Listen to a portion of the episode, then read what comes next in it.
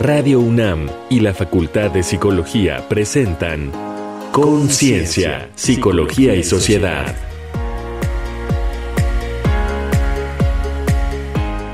Imperfectamente soltera.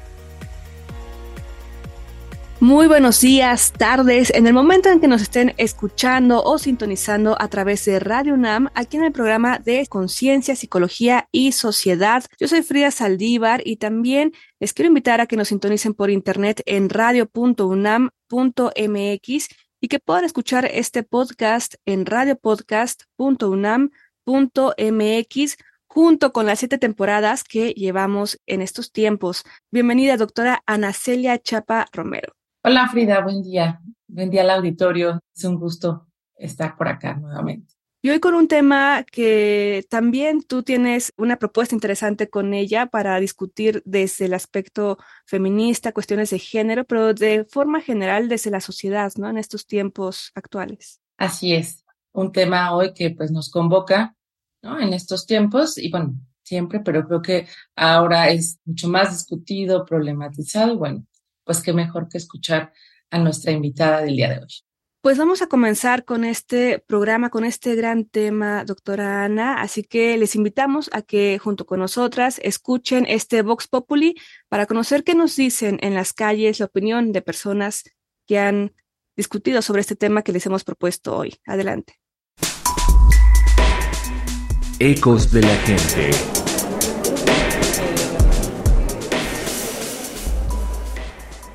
Esta semana en Conciencia, Psicología y Sociedad preguntamos a personas sobre la soltería y los prejuicios que giran en torno a ella.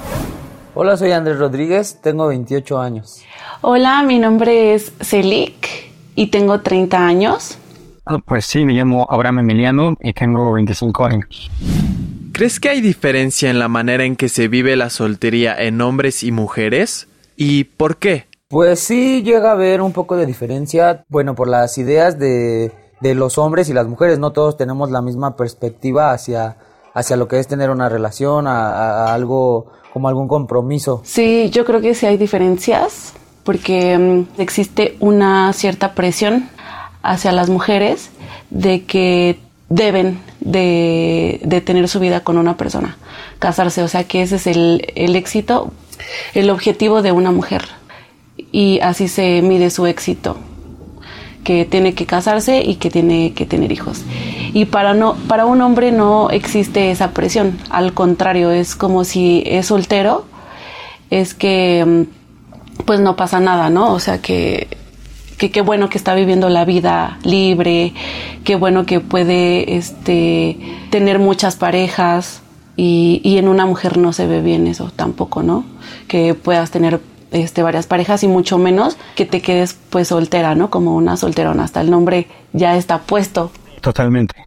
Creo que la forma en que se vive y en la que se percibe, para una mujer creo que hay más presión tener pareja o casarse antes de los 30, porque si no se ve como una quedada, que es algo que es una imposición. Y en el caso de los hombres, no es tan extraño, pero después de cierta edad, si un hombre es soltero es sospechoso o raro, como que se ve, no sé si incapaz de conseguir pareja o la gente ve curioso que un hombre de cierta edad mm, no se haya divorciado o no tenga pareja en ese punto. ¿Crees que hay prejuicios sobre la soltería que provocan daño a las mujeres? Sí, sí lo creo. Algunos hombres tienen una educación o, o no tienen una forma de pensar empáticamente hacia las mujeres. Como que sentimos que sí por ser hombres somos muy diferentes hacia ellas y la verdad es que somos iguales. Un hombre soltero es igual a una mujer soltera, puede tener las mismas este, libertades. Sí, claro, porque pues no dejan que una mujer va su vida plenamente y no disfruten su libertad. Creo que ese prejuicio, la idea de que se quedan o algo llamado el muro, si las perjudica quedarse con una pareja que tal vez no quieren o tener esa presión de deber conseguir pareja. ¿De qué manera se expresan esos prejuicios en la vida cotidiana? ¿Recuerdas dichos, canciones o películas o has vivido alguna situación que lo refleje? También en, algunas de las canciones, los prejuicios hacia las mujeres, pues las, las catalogan de diferente manera, ¿no? Como si fueran, este, tuvieran la, la, la obligación de seguir ciertos patrones, ¿no? Cuando pues ellas son libres porque están solteras. Pues totalmente estamos llenos de todos esos prejuicios, o sea, desde tan sutiles como tan marcados. Pues dentro de mi familia no lo he sentido. La verdad es que yo sí he sentido como como lo he visto algo normal. Sin embargo, sí con mis amigas veo que ellas quieren tener novio, no pueden estar un tiempo solas. Creo que lo más gráfico serían las reuniones familiares cuando algunos parientes ya se casaron o ya tienen hijos. Eh, el comentario de ¿y tú para cuándo? Para Conciencia, Psicología y Sociedad, Paulín Cano. Se casaron y vivieron felices para siempre. Así terminaban tantos cuentos e historias en nuestra infancia y a ese gran final llegaríamos, sin duda, todas y todos. Claro, había implícito otro mensaje. Quien no lograra casarse no llegaría a ser feliz nunca. Así se nos implantó la idea de que el triunfo en la vida se alcanzaba al conocer a alguien, casarse, tener hijos y formar una familia.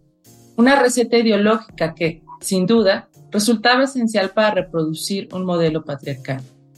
La soltería, su propio nombre lo dice, viene con la amenaza de la soledad. Y no es lo mismo estar soltera o soltero a los 20 o 25 años que a los 30 o los 35, y mucho menos para una mujer, Sabemos bien que, por los roles socialmente asignados, la fertilidad es un valor especialmente preciado en las mujeres, y en ellas, esta termina a edades mucho más tempranas que en ellos. Se diría que las mujeres venían con fecha de caducidad, tras la cual ya no eran solteras sino solterones, cargando un pesado estigma. Claro que los tiempos han cambiado y con ellos el papel de las mujeres en la sociedad hoy ya son valoradas por sus capacidades y desempeño probados en espacios antes reservados a los hombres. El feminismo ha ayudado a ver el mundo de otra forma, liberando a las mujeres de muchos determinismos. Una mujer puede llevar una vida plena sin necesidad de una pareja o de la maternidad. Así que la soltería ya no es para la mujer el peor de los destinos, pero tampoco es como otras voces extremas proponen la situación ideal. Y es que, como las y los adultos sabemos, no existe el vivieron felices para siempre. La vida no es todo blanco o todo negro, y su gracia está en los claroscuros.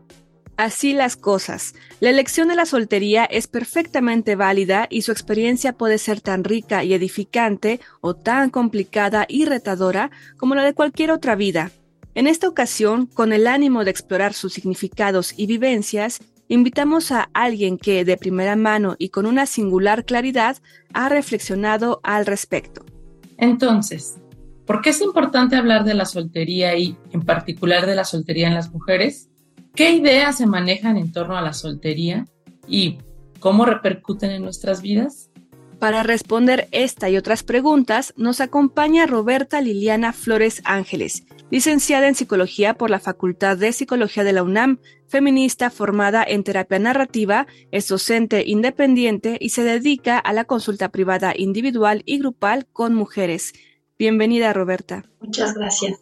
Gracias por la invitación. Roberta, te quiero preguntar, ¿por qué hablar de soltería? ¿Qué significa la soledad, la soltería en estos tiempos y de alguna forma de, dónde venimos, ¿no? Para llegar a este término de la soltería. Pues yo creo que es importante hablar de la soltería, específicamente de la soltería de las mujeres, porque justamente no tenemos espacios para hablarnos desde lugares distintos que no sean los, los lugares tradicionales que nos dicen como un espacio que puede ser terrorífico o como lugares idealizados, desde estas, pensemos como en estas revistas de moda, ¿no? de mujeres perfectas.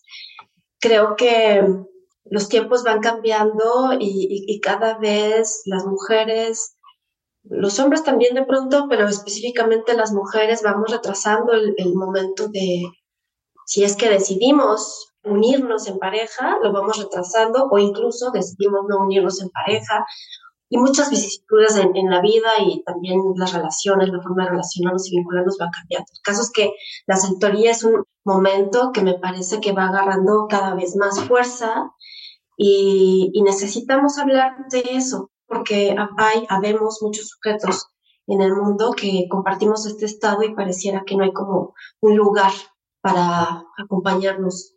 Claro, qué importante esto el que planteas, Roberta, esta discusión sobre la soltería, principalmente en las mujeres, porque sabemos que, como bien mencionabas, no tiene el mismo valor. Por ejemplo, el ser soltera y ser soltera a cierta edad en los hombres versus las mujeres y que hay muchos estudios, digamos, muchas investigaciones este, de corte empírico que señalan que una de las fuentes de malestar, por ejemplo, en determinada edad en las mujeres, es el estar soltera y en los hombres también el estar solteros a cierta edad cuando se espera que hayan formado una familia, es decir, hay expectativas a partir del género y digamos que el mandato en las mujeres es estar casadas y formar una familia y ser madres. ¿Qué repercusiones tiene esto en lo que tú escuchas ¿no? cotidianamente pues en diferentes espacios. Uno de ellos, pues al que te dedicas ya desde hace tiempo, que es el espacio terapéutico. Me empecé a meterme como en este tema a partir de un momento en el que de pronto empecé a escuchar en el consultorio a varias mujeres muy jóvenes, ¿no? Menores de 25, podría decir,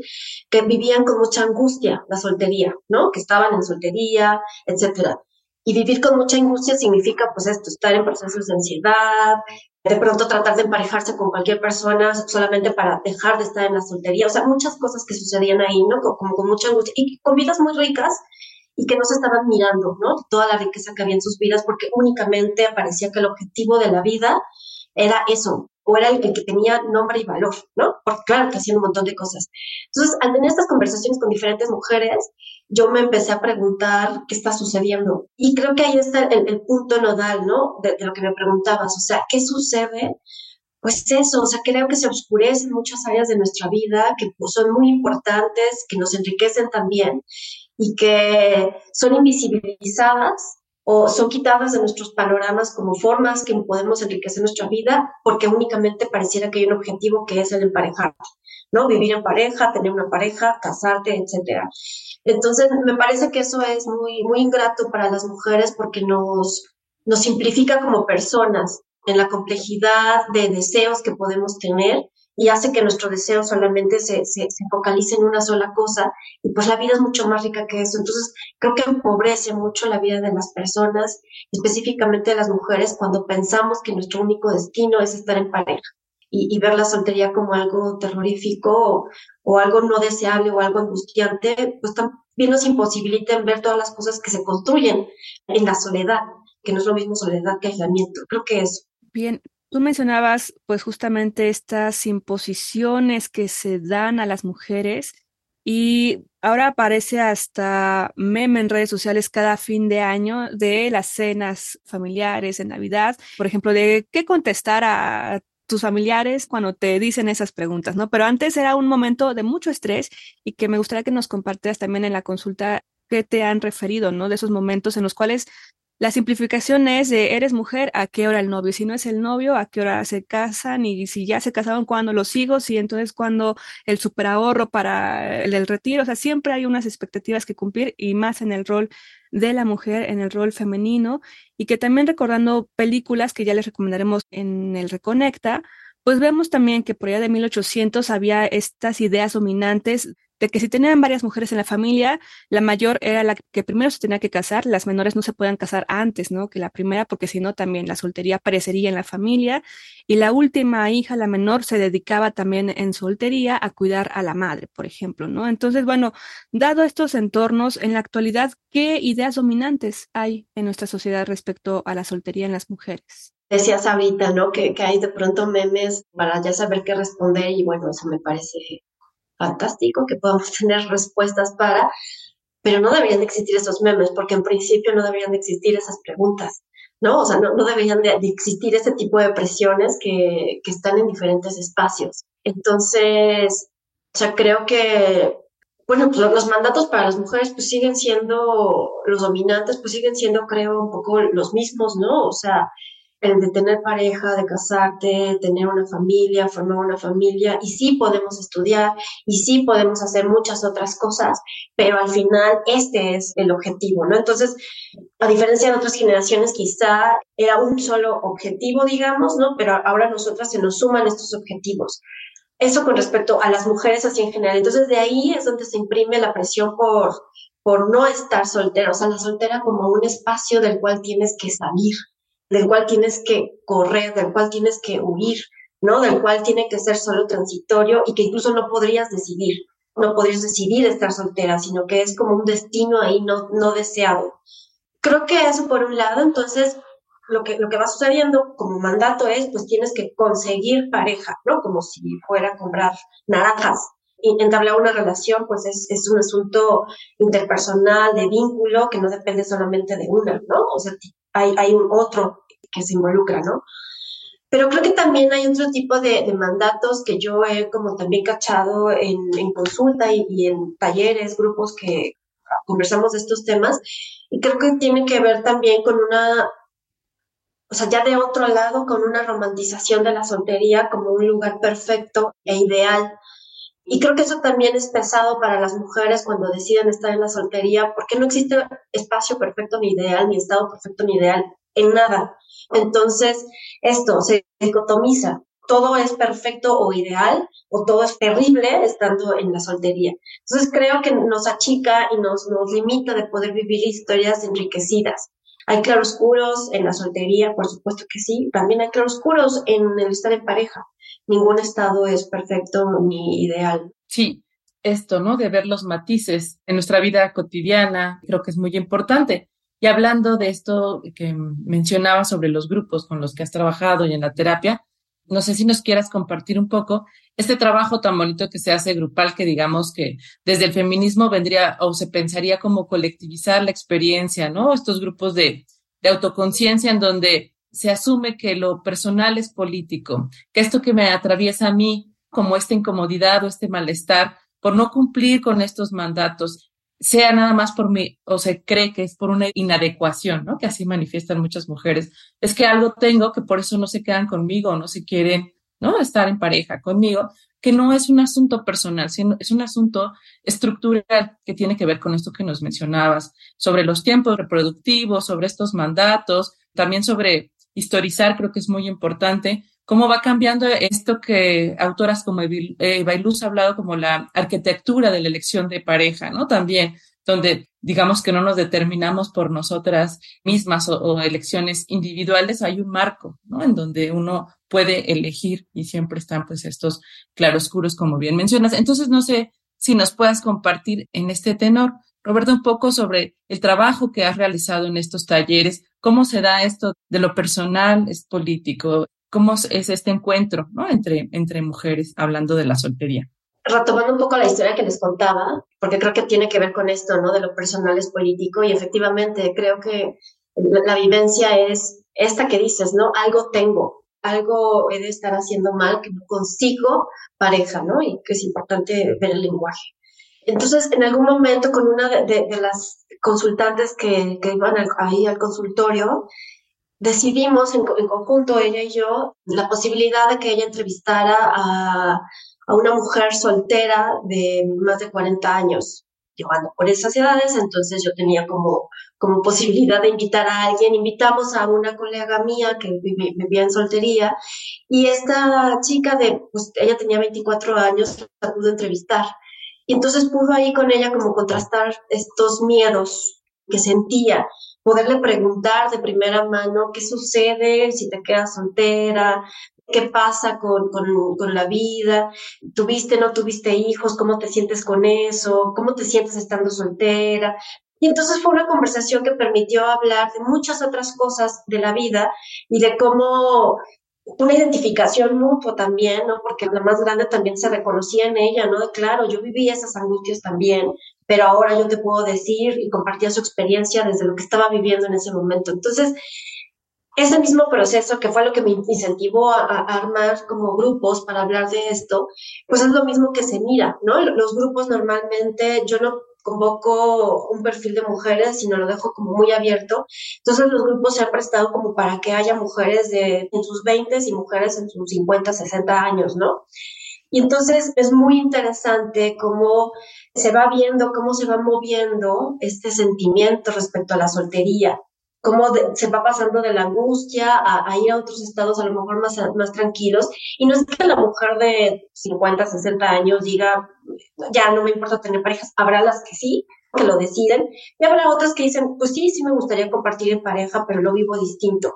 Entonces, creo que poder encontrarnos con otras, conocer sus experiencias, contrastarnos, saber cómo las otras enfrentaron miedos que yo también estoy teniendo, ¿no? Identificarnos en esos miedos. Entonces, en, el grupo eso, nos espejeamos y también construimos herramientas colectivas, ¿no? Entre todas. Yo no soy la especialista en, la soltería, sino que creo que cada mujer es especialista en su propia vida. Y entonces entre todas vamos como construyendo qué hacer, cómo, cómo lidiar con esto y también ser más compasivas con una misma. O sea, hay momentos en los que uno se siente mal en la soledad y sucede y no pasa nada. Y hay momentos en los que uno disfruta mucho la soledad. Entonces también le damos mucho, mucha voz a esas otras imágenes de la soledad. No todas son imágenes de, no disfrute, ¿no? Perfecto. El tiempo se nos ha ido ya agotando, Roberta Flores, pero no nos gustaría irnos sin que nos des referencias de consulta para tener mayor información de este tema que yo invito a que todas las personas que nos estén sintonizando puedan ahondar en ellos, ya que también tienes un sitio web en el cual tienes un texto que yo creo que es muy puntual para en esto que tú mencionabas de el espejo, de compartirnos entre mujeres o entre comunidad en general, ver cuestiones que nos pueden identificar o no para seguir en este camino. Sí, mi, el sitio web es www.robertaterapia.net y ahí está el blog. El texto al que haces referencia se llama Imperfectamente Soltera y adicionalmente hay varios manifiestos sobre soltería, ahí en ese blog los pueden encontrar, porque el producto de los grupos con los que yo he trabajado, pues es hacer un manifiesto. Nos dicen tanto de la soltería que no nos gusta, que entonces lo que hacen las mujeres ahí es, nosotras queremos que la gente se entere lo que queremos que se diga de la soltería.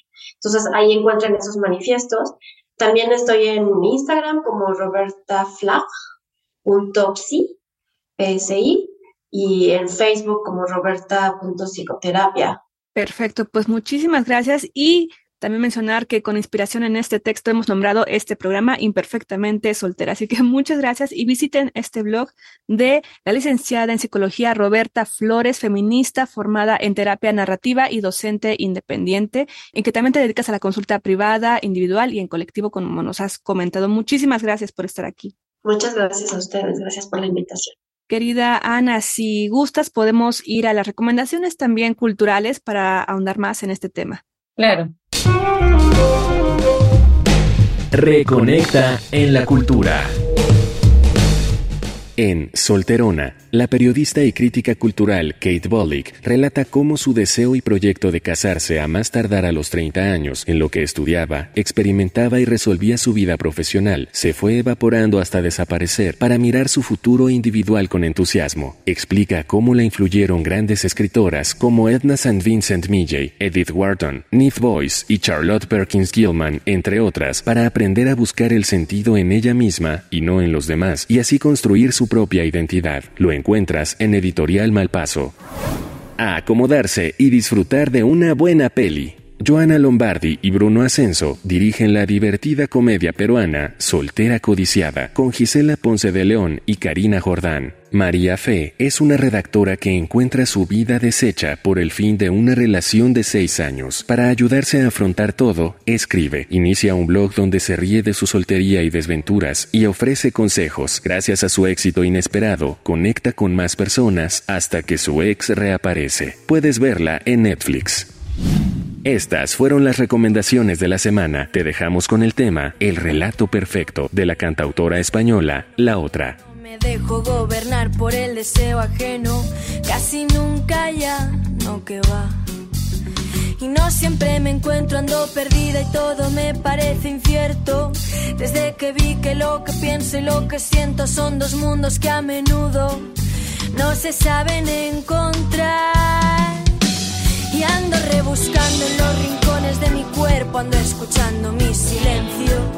Voy quebrando el relato perfecto en el que tantas veces me quedé encerrada y...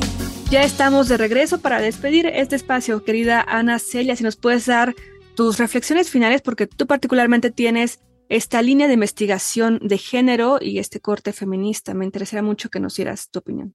Muchas gracias. Pues qué interesante escuchar a Roberta, trae además pues las voces, estas voces colectivas de las mujeres que trabajan en estos espacios, que reflexionan, que politizan sus experiencias personales. Y creo que eso es muy importante en una sociedad que ha gestado estos mandatos, que tienen una intención también política, económica en torno a la, pues a la, opresión de las mujeres, pero qué importante ver estos matices justamente en todas las narrativas, ¿no?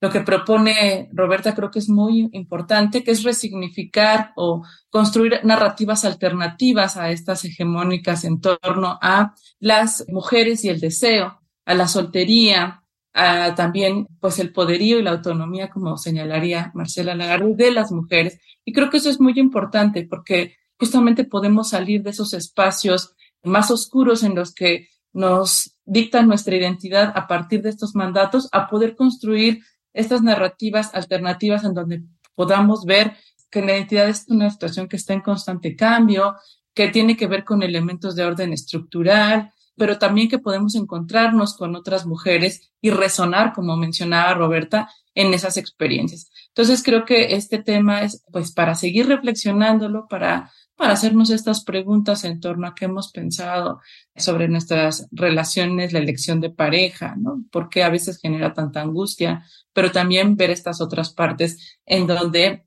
pues gozamos de esos espacios, ¿no? De estar solas, más no desoladas.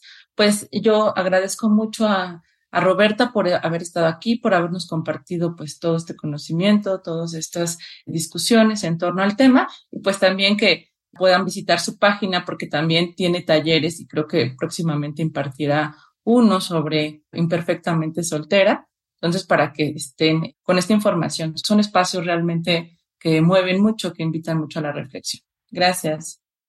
A ti, muchísimas gracias. Les recuerdo, este sitio web es robertaterapia.net y ahí podrán encontrar también la comunidad que ha generado la psicóloga Roberta en torno a este tema y se puedan unir a estas charlas justamente, a estos círculos. Pues muchísimas gracias a todo el equipo de Conciencia, Psicología y Sociedad. Muchísimas gracias, doctora Ana Celia Chapa Romero.